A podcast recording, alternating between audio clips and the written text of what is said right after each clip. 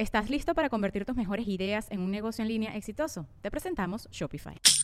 Tal vez no lo sabías, pero nuestro podcast More Than Mamis es un negocio. Y lo comenzamos, por supuesto, para desahogarnos y hablar sobre la maternidad, no para convertirnos en expertas de ventas y del e-commerce. Así que sí, necesitábamos ayuda para vender nuestro merch y poner en marcha nuestra tienda. Por eso estamos tan contentas de usar Shopify. Regístrate con tan solo un dólar por mes en shopify.com barra sonoro, todo en minúsculas. Ve a shopify.com barra sonoro para llevar tu negocio al siguiente nivel. Shopify.com barra sonoro. With everyone fighting for attention, how can your business stand out and connect with customers? Easy. Get Constant Contact. Constant Contact's award winning marketing platform has helped millions of small businesses stand out, stay top of mind, and see big results fast. Constant Contact makes it easy to promote your business with powerful tools like email and SMS marketing, social media posting, and even events management. With Constant Contact, you'll reach new audiences grow your customer list, and communicate more effectively to sell more, raise more, and fast track growth. Don't know much about marketing? No sweat. Constant Contact's writing assistant tools and automation features help you say the right thing at the right time every time. Plus, you can send with confidence, knowing your emails are actually reaching your customers thanks to Constant Contact's best in class 97% deliverability rate.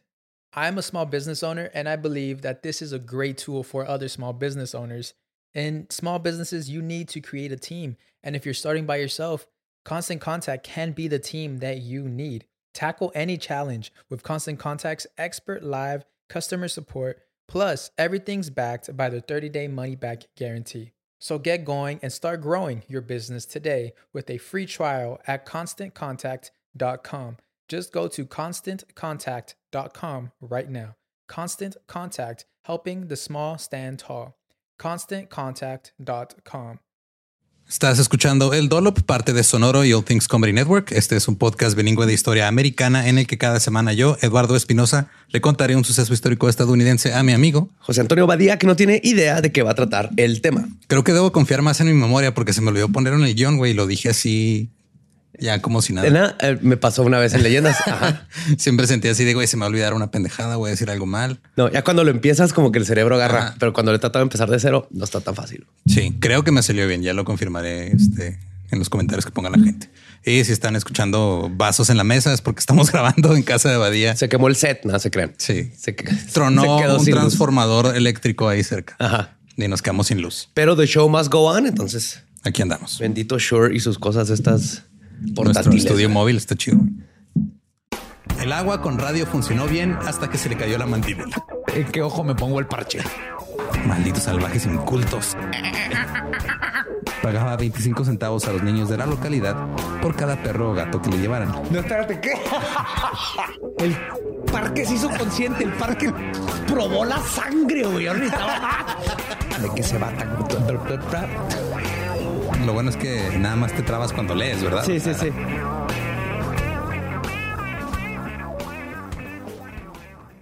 ...1859... El descubrimiento de petróleo en el oeste de Pensilvania provocó un aumento en las perforaciones petroleras en el estado. Más petróleo permitió a las refinerías eludir las patentes de petróleo a partir de carbón que existían en ese momento.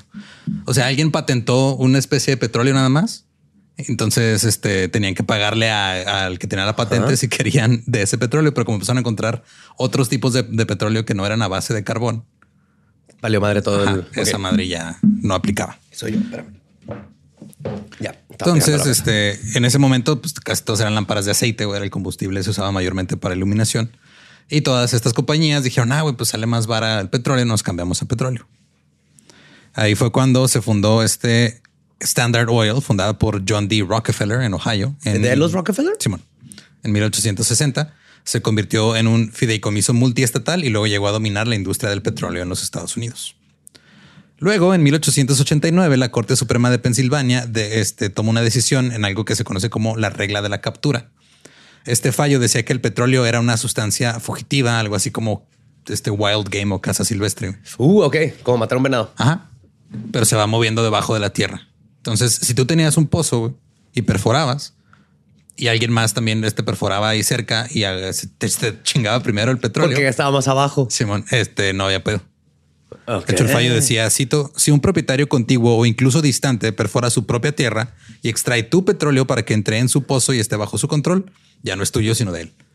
Entonces, si le estaban dando los dos al mismo pozo, güey, en diferentes distancias, pues era Lo que matanga, güey. Me gusta la ley de la matanga. Simón. Rockefeller. En el estado de Texas se sabía desde hace mucho tiempo que había petróleo debajo de ellos, pero se veía como un problema y no como una ventaja, ya que cuando perforaban buscando agua, encontraban petróleo.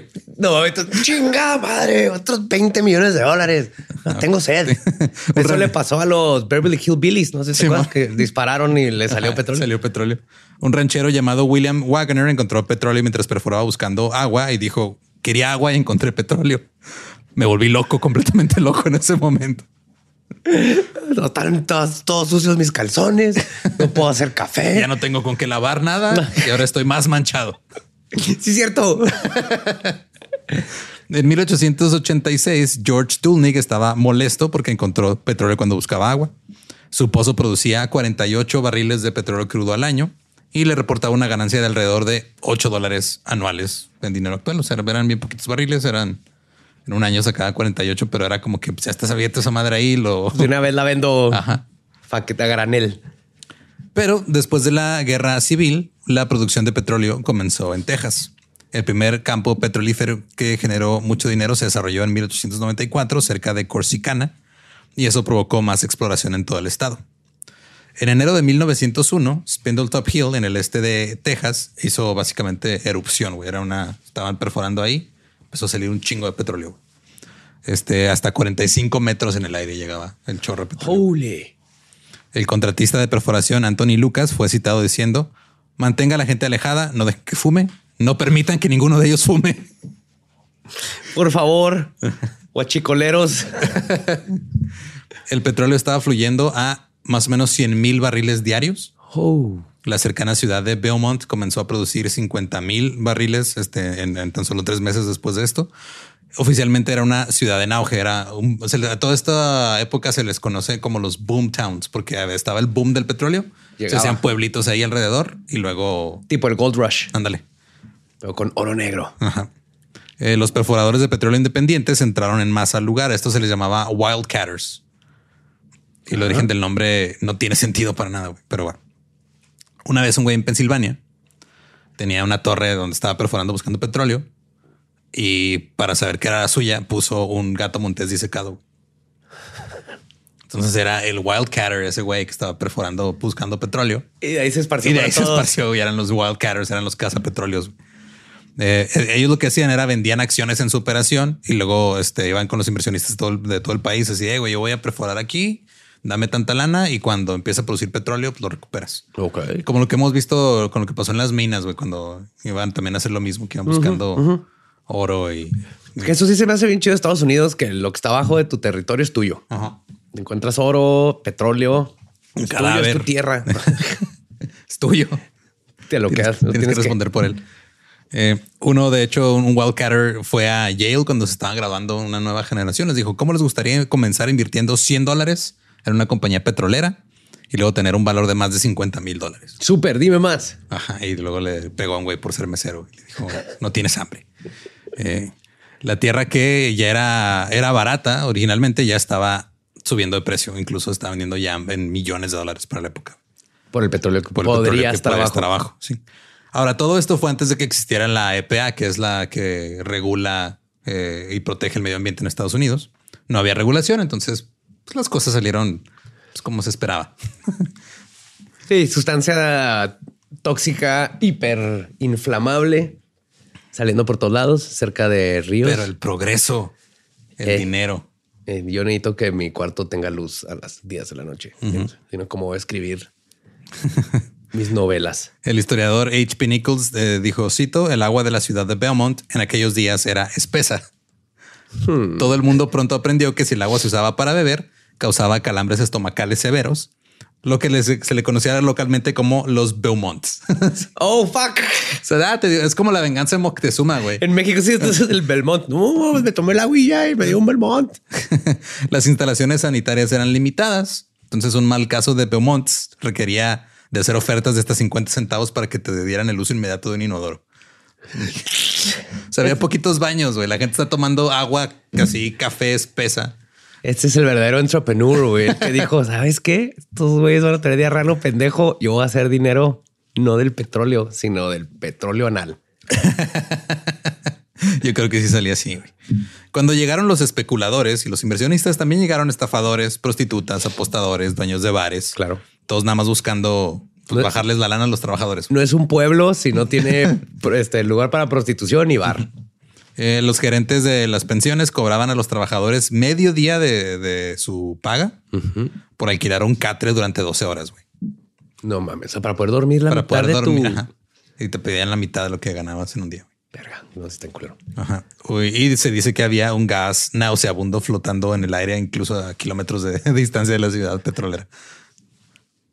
La gente llegó, no había suficientes lugares para vivir para todos. Las familias vivían en tiendas de campaña o algunos en cajas de cartón envueltas alrededor de un árbol. Ahí hacían su pequeño fuertecito. Cuando llegó 1914, eh, ya los trabajadores podían pagar un automóvil y la producción de automóviles se disparó y esto también disparó la demanda del petróleo. Y en esta época, Beautiful, sí. Trabajo en petróleo, batería un carro, el otro que seguir sacando petróleo para poder ir con mi carro a trabajar a sacar petróleo y seguir pagando el carro. Así es. Este libre mercado le dicen. Eh, Estados Unidos era el único país del mundo cuyos recursos petroleros estaban en manos privadas. Todos los demás estaban. Te digo que es ajá. luego digo aquí en México pues, pasó lo de la expropiación petrolera más o menos en esa época también. O sea, como que Sí, pero se quedaron aquí. Si yo me encuentro un pozo del gobierno, allá todo era de ¡Yeehaw! Yep.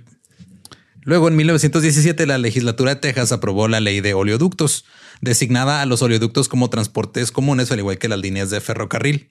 Eso hizo que la Comisión de Ferrocarriles de Texas supervisara que los oleoductos estuvieran abiertos al petróleo y al gas de todos. En 1900... Ok, o sea, el oleoducto era para que tú, yo, todos los que tengamos petróleo podemos Ajá, mandarlo. Lo, puedes mandar por ahí. es Ajá. como público, como rentar un tren. Ah. En 1919, la Ley de Conservación de Petróleo y Gas otorgó autoridad a la Comisión de Ferrocarriles para hacer cumplir las normas de conservación y seguridad. El entonces presidente Calvin Coolidge creó la Junta Federal de Conservación del Petróleo con el fin de diseñar un plan para conservar el petróleo con fines de seguridad nacional. Querían hacer algo tipo expropiación petrolera, pero las compañías petroleras dijeron que no había problemas ni necesidad de un plan. Ya o sea, estamos no bien. pasó nada, estamos bien, güey. Tú Estamos bien. Mira, esos güeyes tienen catres, nadie fuma cerca del pozo. No necesitamos al gobierno. El agua está poquito espesa, pero pues Pero hay baños a solo 50 Ajá. centavos. Hay veces que estás ahí en, en lo, en el calor de, de Texas a la mitad del verano, trabajando, sacando petróleo y qué más refrescante que beber lentamente mientras masticas tu agua, güey. Y además, si nos quitan esto de que va a trabajar el pobre Jimmy, Little Jimmy, el de los baños. El Instituto Americano del Petróleo demandó y despojó a la Junta de Coolidge de cualquier poder de ejecución y la producción de petróleo se salió de control. Por todo Texas empezaron a buscar y buscar petróleo y llegaron un chingo de wildcatters a buscar petróleo y poner sus peluches ahí raros. Y también llegaron estafadores junto con los wildcatters. Llegó Columbus Marion Joyner, quien este solo recibió siete semanas de educación formal cuando era niño. Se le enseñó a leer exclusivamente usando la Biblia. Y porque es Estados Unidos, con esto logró hacerse abogado y fue legislador en Tennessee. ¿What? Sí. Digo, somos México y no, no, no podemos burlarnos muy cabrón de, de eso, pero ¿what?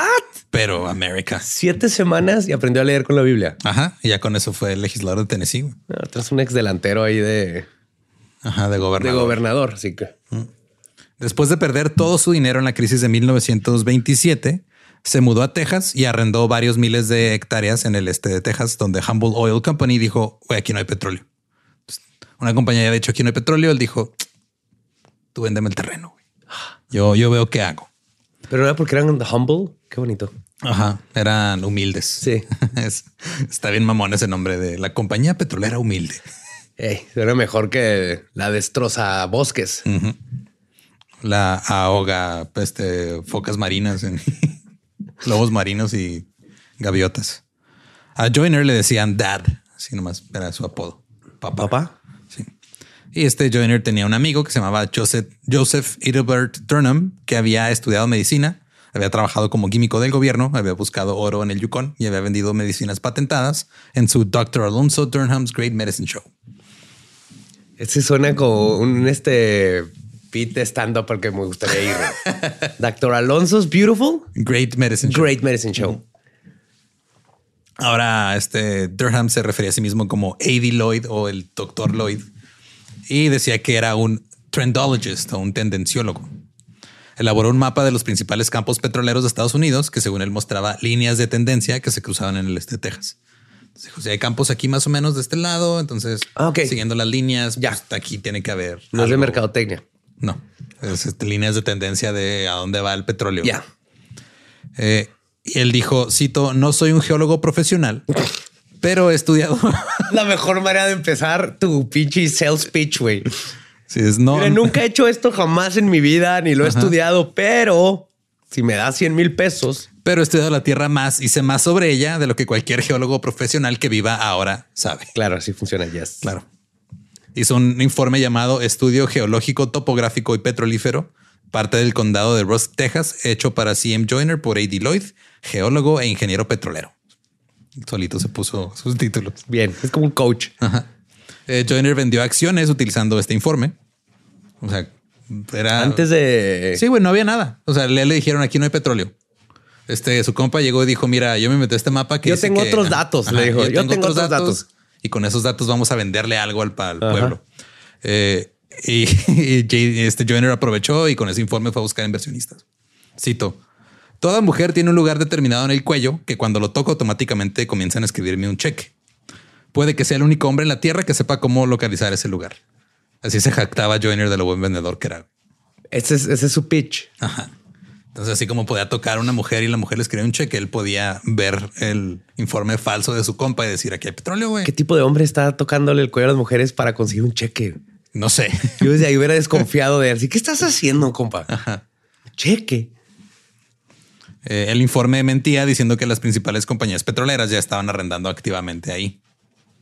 Después de que Joyner consiguiera sus contratos de arrendamiento, convenció a los lugareños para que le ayudaran a construir una torre de perforación que estaba hecha de madera, que pues, No estaba- sé nada, no no hacía nada. Era un prop, güey, era utilería para impresionar a los posibles inversionistas.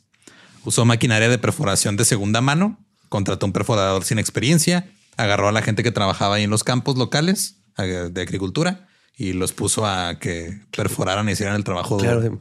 Este es. Roberto. Él en su vida jamás ha perforado pozos, pero desde niño hacía agujeros y nadie ha hecho más agujeros en la tierra que este vato. Él sabe perforar más que todos los perforadores que existen ahorita. Yo sé porque yo le dije. Él perfora mujeres si le escriben un cheque. Eh, también este, pues tenían el fuego de la caldera y lo, lo están alimentando con lo que fuera, güey. Para que pareciera que Sí. estuviera prendido. Basura, llantas, este, madera, lo que fuera. All ahí. in, entonces. Y solo para estar seguros, las principales compañías petroleras empleaban exploradores, así como antes iban a explorar las tierras y a pelearse con osos y la madre. Ahora iban a explorar. Eso sí extraño esos tiempos que existía ese trabajo, ser explorador.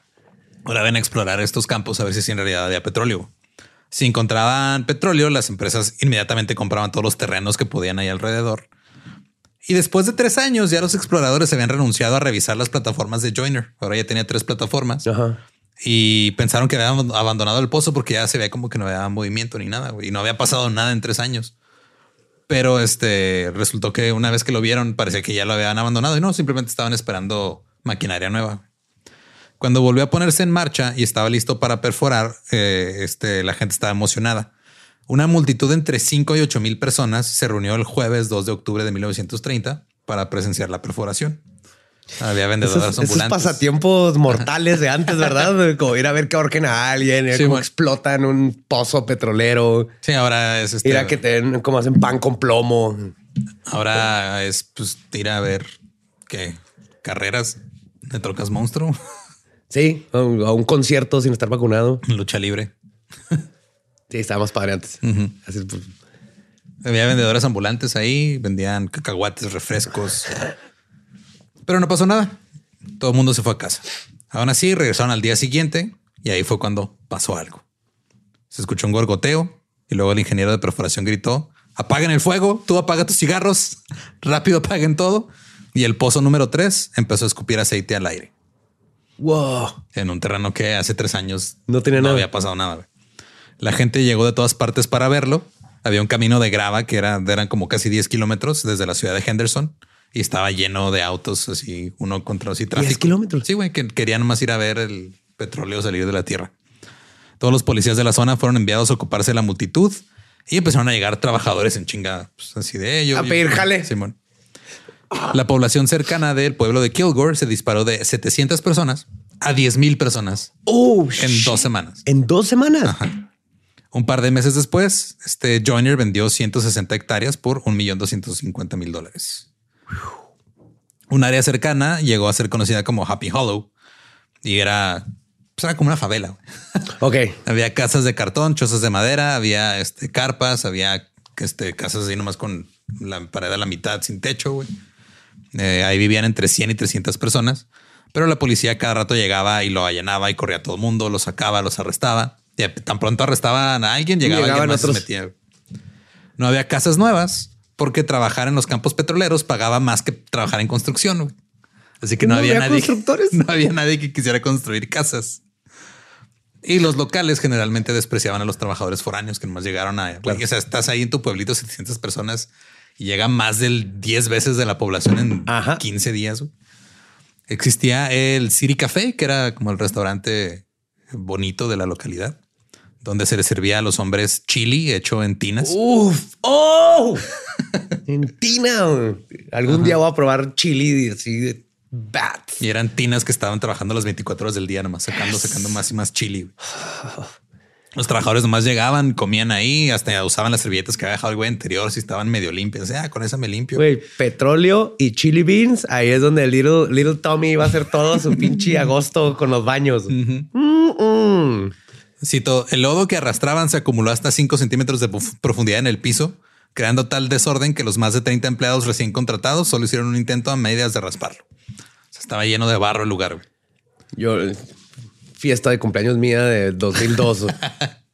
Sí, es que había barro porque el tráfico intenso en las calles sin pavimentar creaba nubes de polvo, luego llovía, se hacía barro y lo oyen. Oh, y luego lo ibas arrastrando por todos lados. Era difícil de conseguir este, cualquier tipo de víveres. El precio del azúcar y la harina se cuadruplicó. Era prácticamente imposible encontrar leche o encontrar huevo. Pero ¿para qué necesitas eso si tienes chili? Aparentemente. 24 horas. Ajá. Pues supongo que eh, para echarle el café, azúcar o para hacer pan para comerte el chili, no sé, güey. ¿Para qué usarías azúcar y harina ahí? Si necesitas hot dogs. A veces. Mm, sí me antojó en cabrón. El agua salada procedente de los pozos acabó con los huertos de ahí. Los mató. Y todos los negocios siempre tenían filas enormes güey, que están tratando de conseguir víveres. Pues que imagínate, también tienes ahí una tiendita, güey, que le vendes nomás a la cuadra. Sí, sí, Doña Cuca y su Ajá. tiendita que tiene ahí tres maxilitros. Ajá, y de repente llegan 10 mil güeyes y todos quieren este todo, güey. Todo. Ajá. Ah, porque traen un chingo de lana. Obviamente las carpas de donde vivía la gente no, no, no tenían plomería, no había infraestructura de nada, la gente tiraba la basura a la calle, nada más provocando más condiciones insalubres. En la ciudad de Wink, la tasa de tifoidea era 10 veces mayor que la nacional y la de disentería cuatro veces mayor. Las personas que vivían cerca de los pozos se acostumbraron a siempre tener los ojos inflamados y a tener náuseas todo el tiempo. Yes. Cualquier este súper drogadicto chingón sabe que eso es parte de la vida. Y las mujeres no encendían fósforos por miedo a incendios. Las comidas frías se convirtieron en lo normal. no, eso está bien feo. Ahora, el rugido de los chorros de petróleo saliendo del- de la tierra también era muy fuerte. En Desdémona, el diario local informó, cito, las conversaciones se gritan y se gesticulan. Hablar por teléfono es casi imposible. Las madres no pueden arrollar a sus bebés y hacer el amor es un problema. ¡Volteate! ¿Qué? ¡Que te voltees! ¿Por qué? ¡Para darte por acá! ¡Chingada madre! ¿Y todavía no acabas? ¡Ya se espetó el bebé! ¡Mijo! Ahora, la ropa manchada de petróleo tenía que ser tratada con gasolina para eliminar las manchas. What? Sí, entonces traías tu ropa manchada de petróleo, le echaban gasolina, luego la frotaban en una tabla de lavar y luego la hervían para eliminar el gas. Y ya después de eso ya la puedes lavar con agua y jabón. Esa técnica no me la sabía. Ajá. Es un pedote, güey. O sea, yo no sabía tampoco cómo. Ha de ser muy bueno, pero no lo hagan. Yo sabía que la gasolina ayuda a quitar ciertas manchas. Porque recuerdo que este, cuando me accidenté, que me reventé la cara, Ajá. este eh, traía uno de mis pantalones favoritos y mamá lo rescató echándole gasolina. ¿Con y se gasolina? quitó- ajá, se quitó la mancha de sangre. Y en teoría, si estás afuera, no es peligroso. Y sí, pues Ajá. se evapora casi todo. Simón. Sí, duró como un mes oliendo a gasolina en el pantalón, pero valió la pena. Pero yes. Una nueva ciudad llamada Joinerville apareció justo donde la gente había acampado para ver el pozo. A propósito, lo pusieron ahí, ¿verdad? Sí. Y estaba un pueblo a 10 kilómetros de distancia que se llamaba Henderson. También estaba lleno de gente. En la cercana población de Lagrange, la madame local, Miss Jessie, comenzó a recibir pollos como pago. Pollos por prostitutas. Sí. Pollos por prostitutas. es el nombre de. oh. Era, era, un, era un pollo por un palo, güey. Es neta. Ajá. Eh, chicken for a screw. un pollo por un palo. Muy pronto el burdel estaba lleno de gallinas. Se le ¿Vivo o muerto? Pues vivas, güey. Llegaban con las gallinas así, se las entregaban y ya el burdel era conocido como el Chicken Ranch, el rancho de pollos. Wow. En- Kentucky Fuck Chicken. En, KFC. en- en- en alguna ciudad, cuando una prostituta salía de un salón de belleza, el dueño ponía una revista en el asiento que acababa de dejar libre para que una mujer, este, Ay, ay. moral, No tocar el mismo asiento. no otra. tocar el mismo asiento que No se le pasaran las ganas de coger de la prostituta a una mujer. Sí, es lo, es lo- es lo que no quieres que pase. Ahora, había perforación petrolera en todas partes. Muchos propietarios incluso divi- dividieron sus propiedades en pequeños arrendamientos. Era así, ve- veían que en el terreno... Pero ¿qué, qué pensado si te dan así como un blowjob por unas alitas? Como traigo tres alitas Ajá. y la patita. ¿Qué me, qué me toca por eso? Ok. Un- si son búfalo, vas a querer el blowjob antes o después de que se las coman la que te va a atender. Porque hay gente que lo pide después, hay gente que lo pide antes, ya es... Problemas del pasado. Entonces estos güeyes pues tenían, o sea, sabían que en su propiedad podía de repente pasar petróleo por abajo, dividían su, en, su, en terrenos pequeños y luego los rentaban. Para que tú sacas el petróleo. Ajá. Entonces, este, o sea, era, estamos hablando de que así en tu patio, güey, Un güey tiene su un güey pozo. tiene su pozo. Pero me paga Ajá, como te renta. paga renta. Eh, la maquinaria de los campos petroleros llegaba de otros estados. En Kilgore había pozos en los patios de algunas casas y estaban tan cerca unos de otros que se pegaban las torres. Estaban así. o sea, Seguro que habían muchísimas esposas emputadas. Claro. Ah, ¿Qué pusiste qué en el patio? Nos da un chorro de lana, mi amor. Vamos a poder comprar un chingo de pollos. ¿Pero qué chingos quieres pollo? Pues, pendejo. Pues es que a veces me da hambre de la que no me puedes alimentar tú. Porque estás haciendo mucho ruido. Digas cómo se empieza a hacer todo el, Todo el ecosistema de desmadre. Eh, había en una cuadra eh, 44 pozos petroleros. ¿Estás listo para convertir tus mejores ideas en un negocio en línea exitoso? Te presentamos Shopify. Tal vez no lo sabías, pero nuestro podcast More Than Mamis es un negocio y lo empezamos por supuesto para desahogarnos y hablar sobre la maternidad, no para convertirnos en expertas de ventas y del e-commerce. Así que sí, necesitábamos ayuda para vender nuestro merch y poner en marcha nuestra tienda. ¿Y cómo suena con Shopify? Llega otra venta. Shopify es la plataforma de comercio que está revolucionando millones de negocios en todo el mundo. Ya seas un emprendedor desde tu casa o desde donde sea, Shopify es la única herramienta que necesitas para iniciar, administrar y hacer crecer tu negocio sin dificultades. Con Shopify puedo gestionar pedidos, envíos y pagos desde cualquier lugar, brindándote toda la información y estadísticas de tus ventas al detalle. Regístrate para un periodo de prueba con tan solo un dólar al mes en shopify.com barra sonoro, todo en minúsculas. Ve a shopify.com barra sonoro para llevar tu negocio al siguiente nivel. Shopify.com barra sonoro. En una en cuadra. una sola cuadra. Y debido a esta regla de captura, los wildcatters tenían que perforar los pozos lo más rápido que podían Para cuando no encontraban chingara otro. petróleo para que no llegara otro güey a, a- a- el vecino ya a perforar y ganarte el petróleo. Durante este tiempo, los caballos se usaban comúnmente para sacar de a- a autos de lugares pantanosos, que eran abundantes porque había un chingo de polvo y lodo. güey. Ajá. Eh, los lugareños comenzaron a colocar caballos donde las carreteras estaban empantanadas. Veían cómo se atascaban los coches y luego llegaban los caballos a sacarlos y les cobraban un chingo. Oye, se hizo toda una economía bien. Esto no sale en There Will Be Blood. No. Esta práctica incluso llevó a lo que se convirtió en carreteras de peaje en el este de Texas. Lo que empezaron a hacer algunos era que tenían ahí en su terreno, pues, o sea, podían arreglar la carretera y lo te cobraban por usarla. Para que no te quedas atascado, que luego le tienes que pagar del caballo. Simón. Y algo que también era muy importante en estos pueblos eran las apuestas. Claro. Salones de apuestas. Este George Parker Stoker, un médico local, lo describió de la siguiente forma. Cito.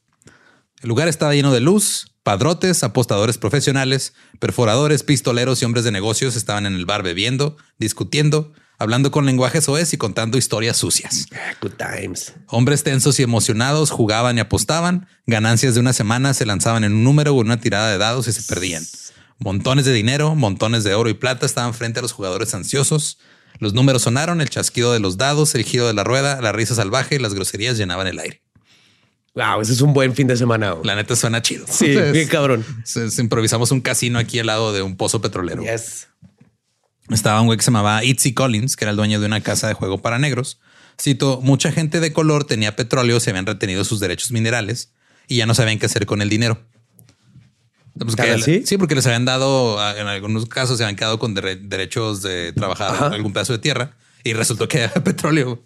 Y luego tenías un chingo de lana. Ajá. Eh, el, este Collins decía, donde sea que esté alguien que esté jugando, ahí es donde estaré. Y cuando el campo petrolero del este de Texas se abrió, hice mi sede en Kilgore. Gané tanto dinero ahí que tenía miedo de irme a dormir. Uy, güey. Ese es un buen problema eh, que tener. Sí. De ya no poder dormir tranquilo porque tienes demasiado dinero. Un chingo de dinero, pero no suficiente para comprarte tranquilidad. Ajá. La ceguera por gas y la muerte inducida por gas eran cosas de todos los días. Era un riesgo que asumías al trabajar en un pozo petrolero. Oh. Eh, las peleas a puñetazos en las tabernas eran comunes. Los tiroteos también. Sí, claro. En la ciudad de Ranger, los residentes de la ciudad rebautizaron el periódico Daily Times como Daily Crimes. crímenes diarios. Ahora, la vida era tan lúgubre para la gente de los Boomtowns que un abogado llamado H.P. Brailsford defendió a una mujer acusada de matar a su esposo, argumentando que el homicidio era justificado porque el esposo la había traído a la ciudad y le había hecho vivir una vida terrible y miserable. Estoy de acuerdo. Fue absuelta. ¿Sí? Oh my God, pues sí, es que, güey. Ahora, el, petróleo, como dijiste, pues es algo que suele prenderse en fuego fácilmente. Y era muy común que pasara. Eh, en la ciudad de White Oak, la lluvia llegó a. creó como una especie de, pozo de lodo mezclado con petróleo. Luego cayó un rayo cerca del pozo. No, napalm. El petróleo se incendió y la lluvia continuó y el pozo que ahora estaba este, hirviendo empezó, empezó a fluir así petróleo. Un río de, río de petróleo, un fuego güey, por la ciudad. Aún así, aún con todo este desmadre, güey, cuando encontraron una nueva fuente de petróleo, la gente salía a verla y todos están bien emocionados. Porque pues, ellos estaban haciendo. Porque no había nada que hacer. No, había absolutamente nada que hacer. No tenían tiempo de estar ahí este, viendo quién le pegó al lagarto en el trailer de Spider-Man, güey. O sea, no tenían tiempo para... No, no, no, exactamente. Van a volar ahí algo, vamos a ver qué pedo. Simón. Ahora, el pozo de Joyner fue el primero en lo que resultó ser un nuevo campo petrolero importante. Ese pozo er, era, ocupaba 67 kilómetros de largo y 20 kilómetros de ancho, esa área de, no, donde apenas descubrieron petróleo. Pero esto provocó que los precios se desplomaran de 3.50 el barril a 25 centavos el barril. Y los Wildcatters también siguieron perforando pozos y produciendo más petróleo. Todas las empresas grandes empezaron a pedir que interviniera el gobierno. Ahora sí. Ahora sí, querían que los racionaran. Decían que los Wildcatters eran egoístas y eran miopes. Y los Wildcatters dijeron que se trataba de la santidad de los derechos de la propiedad privada. Yes, sir. Dijeron que las grandes empresas simplemente querían ejecutar a todos los pequeños operadores independientes de Texas. No ha cambiado nada, güey. Nope. No ha cambiado nada. Esto fue hace 100 años. Hace 100 años fue. Ajá.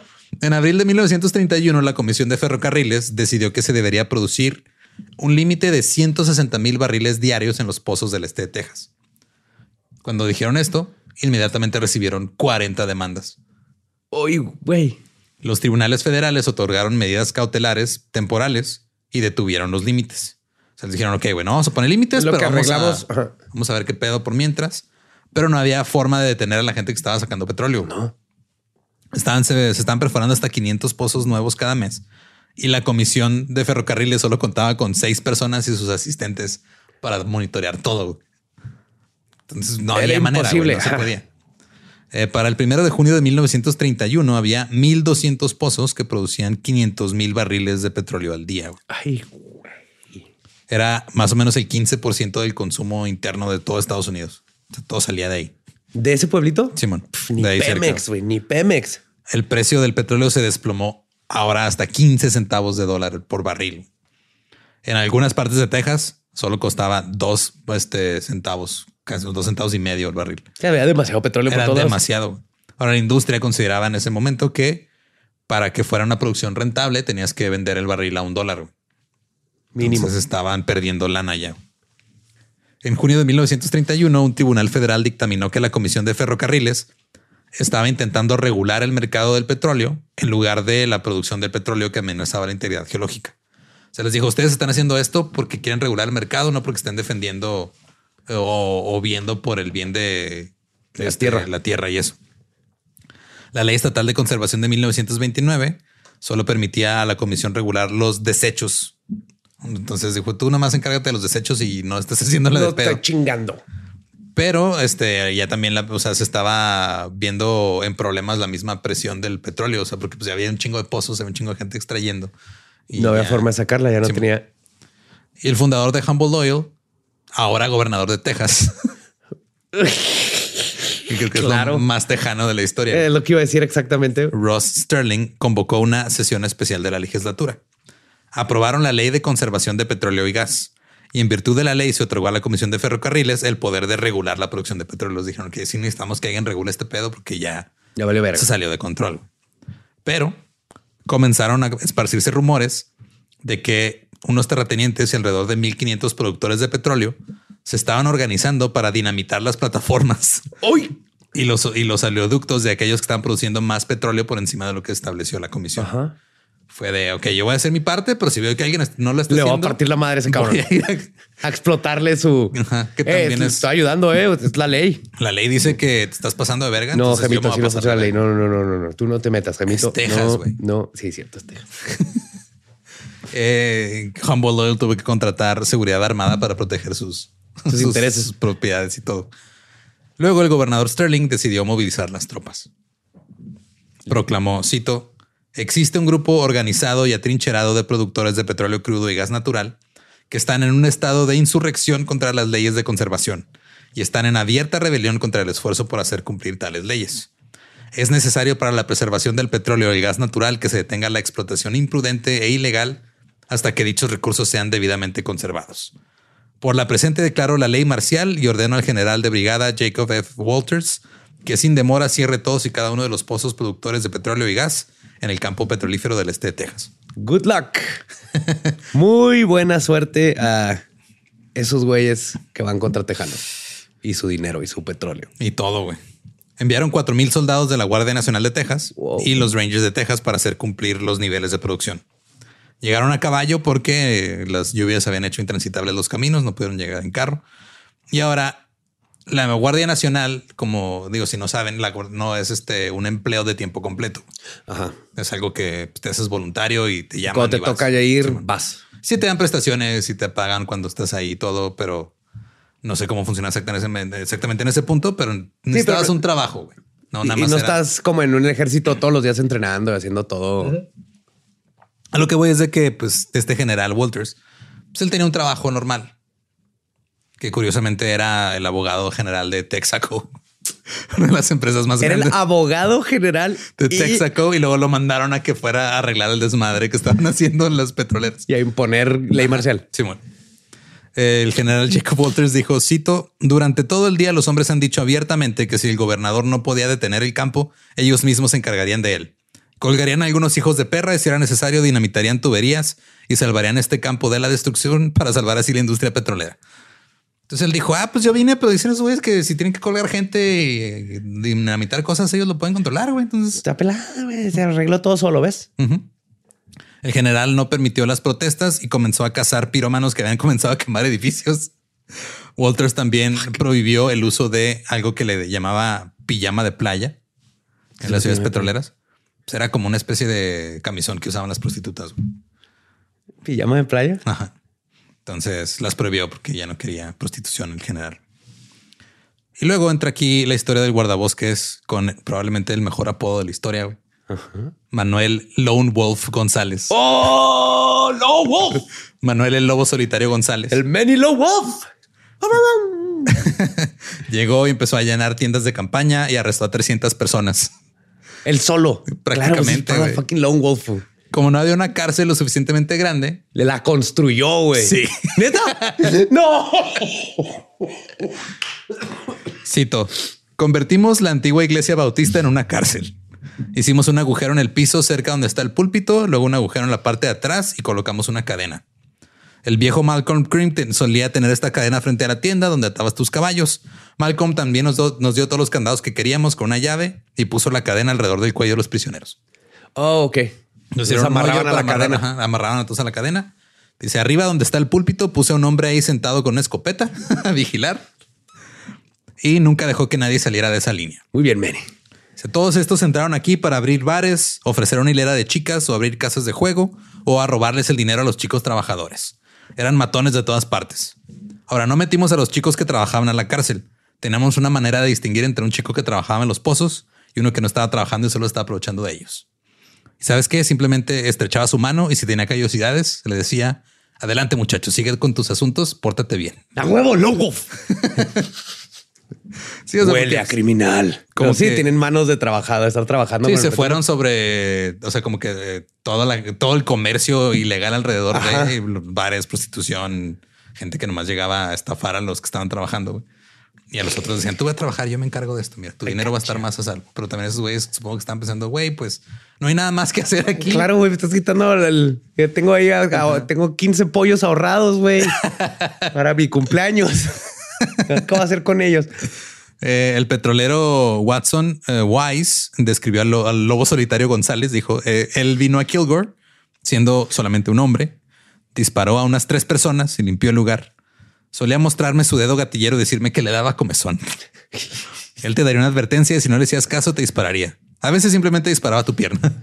No, a la pierna. Ajá, nomás porque sí, güey. O sea, Era un güey que nomás llegó y Batman, güey. Ajá, llegó y vio la oportunidad. Dijo, ah, mira, pues aquí puedo hacer mi desmadre. No es mi culpa que mi mamá me puso Manuel Lone Wolf González, güey.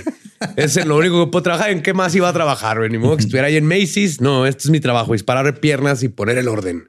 Lone Wolf.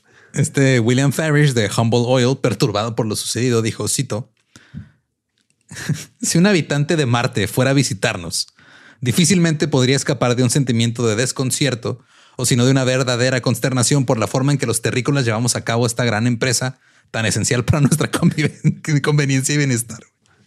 What? O sea, el güey dijo, estamos haciendo un desmadre. Si llega un alien ahorita y nos visita, nos va a ver y va a decir qué pedo con estos ¿Qué güeyes. están haciendo, hijos de su pinche madre? Que digo, esa frase la puedes usar en cualquier época de la historia. No, totalmente, güey. Pero me gusta que se haya proyectado a, a esos niveles, güey. Eh, el 13 de octubre, de que la neta, si hubiera llegado a- en ese punto un habitante de Marte, lo primero que hubieran hecho es perforarlo a ver si traía petróleo adentro, güey. Totalmente. El 13 de octubre de 1931 se entabló una demanda contra la Comisión de Ferrocarriles, el fiscal general y el general de, general de brigada Walters para poner fin a los límites de producción. Un juez federal emitió una orden de restricción, pero el gobernador de Texas, Sterling, se negó a reconocer la autoridad de la corte y siguió con su ley marcial. A huevo, Texas. Un periódico escribió, cito, el gobernador Sterling dijo hoy que solo las órdenes del presidente Hoover o de la Corte Suprema de los Estados Unidos pueden detener la regulación estatal de la producción de petróleo, a pesar de la orden judicial temporal del Tribunal Federal del Distrito. Claro, ¿qué se esperan de un estado cuya frase estatal es una amenaza, güey? Ajá, güey. Don't mess with Texas. ¿eh? No te metas con Texas. Pero solo aguantó un mes más la ley marcial. En noviembre de 1931, Sterling retiró las tropas y dijo, ok, ya, es todo lo que podemos hacer hasta ahorita. ¿Y Lone Wolf? Lone Wolf ahí andaba todavía, güey, nomás Uh. está arrestando gente sin motivo. Eh, la Comisión de Ferrocarriles siguió imponiendo límites a la producción, pero no había manera de que los hicieran cumplir. Había petróleos que extraían, este, perdón, pozos que extraían petróleo eh, por la noche para evitar este, inspecciones y pues no pagaban impuestos, no mantenían registros de sus movimientos, Claro. compras, ventas, etcétera. Los empleados de la Comisión de Ferrocarriles fueron amenazados en varias ocasiones con violencia por hombres con escopetas que estaban cuidando las refinerías. Y en una de las plantas, los inspectores de la comisión fueron rechazados un día Y cuando aparecieron al día siguiente con una orden judicial, encontraron que los propietarios habían cortado la escalera de acero que iba hasta la parte de arriba del tanque para que no pudieran subir a, a revisar. Oh, ahí estaba en la mañana cuando yo llegué oficial. sabe que no es que de repente anda ahí alguien que se anda robando escaleras. Deberían buscar a esos. Esos se andan haciendo cosas ilegales. Sí, sí, háblele a Lone Wolf porque esa escalera. Tuvimos que ir hasta el, pueblo de escaleras y ya no, ya no, alguien se lo está robando. Ya no había, ya nomás había puras serpientes. en marzo de 1933, un juez federal impidió que la Comisión de Ferrocarriles inspeccionara todos los pozos en el campo petrolero del este de Texas. Y la industria petrolera estadounidense se estaba enfrentando a un colapso económico, porque ya estaban produciendo demasiado. El mercado no podía. No estaban sacándole lana. El 14 de julio de 1933, el presidente Franklin D. Roosevelt firmó una orden ejecutiva para hacer cumplir la regulación de la producción del crudo. enviaron investigadores federales para verificar la situación. Y ellos descubrieron que la industria se encontraba en un estado de, cito, desmoralización absoluta y que su fracaso amenazaba la situación económica general del país. Entonces, con los inspectores generales este, que mandó la federación, ahora tratando de hacer que se cumplieran los límites de producción, el campo del este de Texas informó su año de más producción. Tenían 11.867 pozos y produjeron 216 millones 291 mil 397 barriles de petróleo. Eso nada más es el petróleo que estaba registrado legalmente, güey. Porque todavía oh, se calculan que había como 500 mil barriles al día que no se estaban reportando. Estamos hablando de un chingo. como otro, o sea, como la mitad de la producción más estaba siendo reportada. Los líderes de la industria petrolera y otros más presionaron para que el secretario del Interior pusiera a una especie de dictador de petróleo güey, para que regulara todo el, petróleo. El zar del petróleo. Simón. Y que nacionalizaran la industria petrolera como una utilidad pública. Que para esta época, ¿cuándo fue la explosión petrolera? 1939, Sí, fue hasta los 30.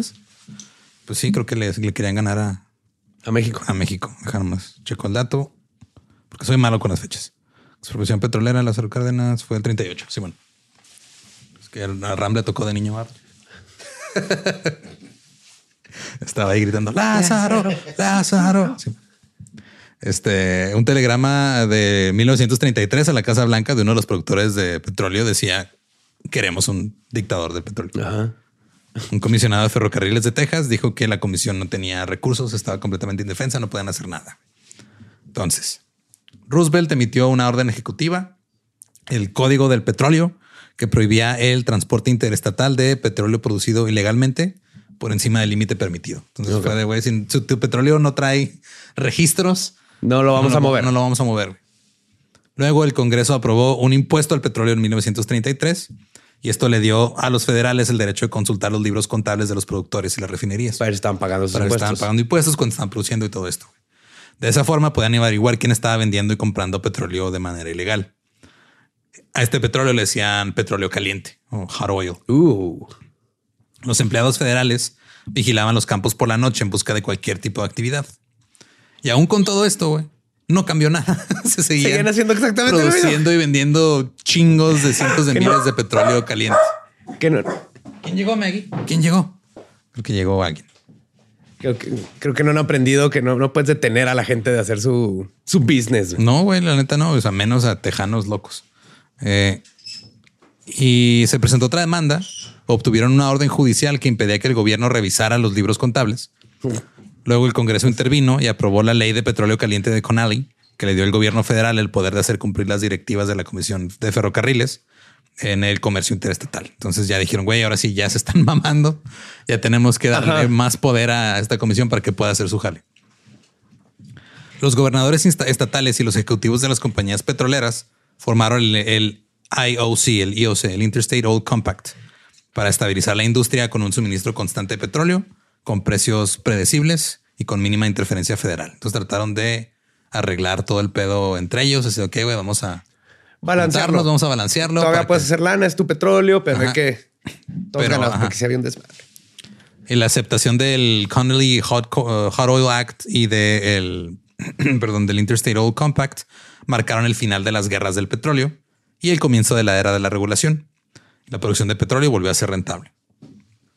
Ahora, en cuanto a Columbus Marion Joyner, y sus uno, casi 1.3 millones de dólares. Ajá. El pedo fue que fueron 30 mil en efectivo y el resto en pagares y pagos a futuros de ganancias de petróleo. Que conforme Que fue, nunca hubieron. Que no hubo, güey, porque pues estaban perdiendo un chingo de lana. Entonces Joyner pasó el resto de su vida buscando otro campo petrolífero y murió casi en la ruina. Uh, qué bueno.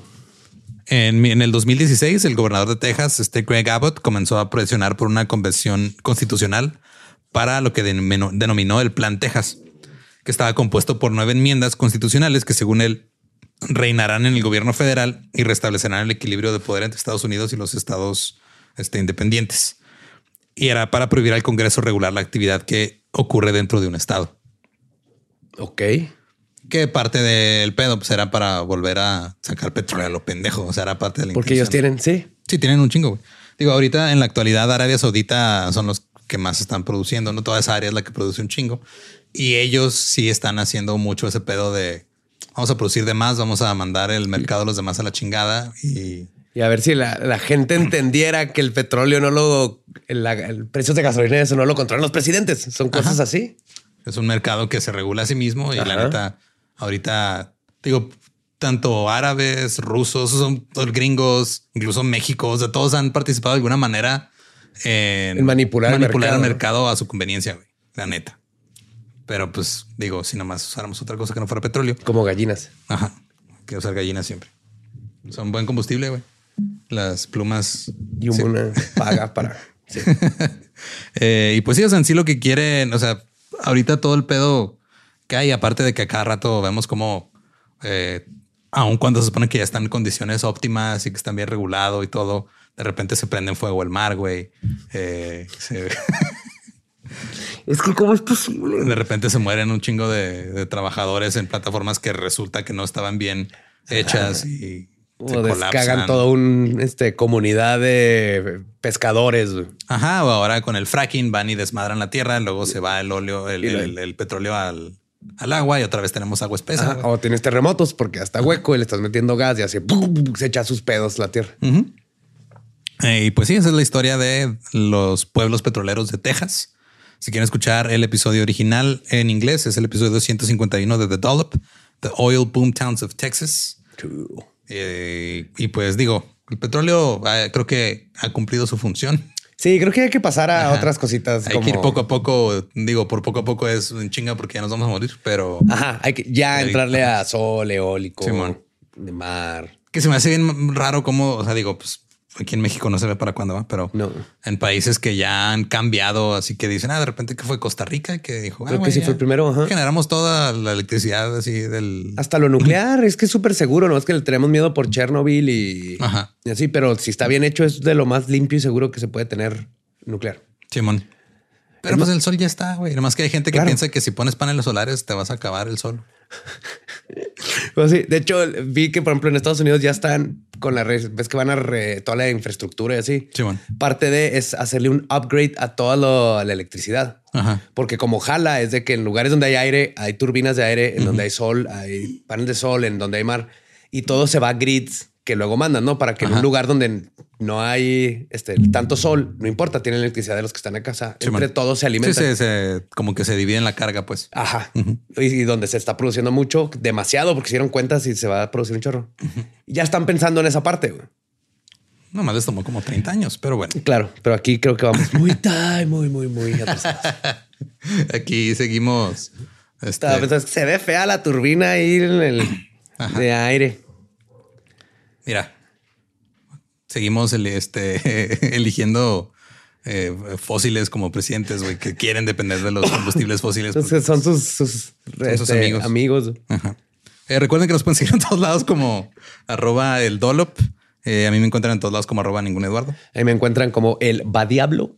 Y si no conocen su historia, están condenados a no tener pollos para pagar a sus prostitutas.